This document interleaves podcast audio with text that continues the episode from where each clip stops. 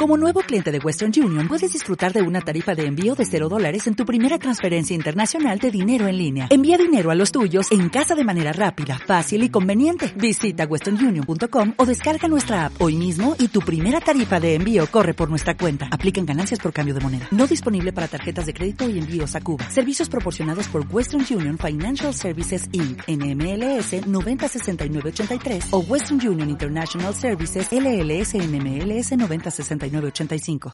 We were somewhere near the gates of hell when the dead people began to come out. Hideous rotten zombie freakos falling apart at the seams and looking like they hadn't been fed in a millennium. Bad magic, man. Incredibly menacing shit all around us. And a voice was saying, Holy, Jesus, how the fuck did we get ourselves into this goddamn graveyard? I wanted to kill everyone. Who was responsible?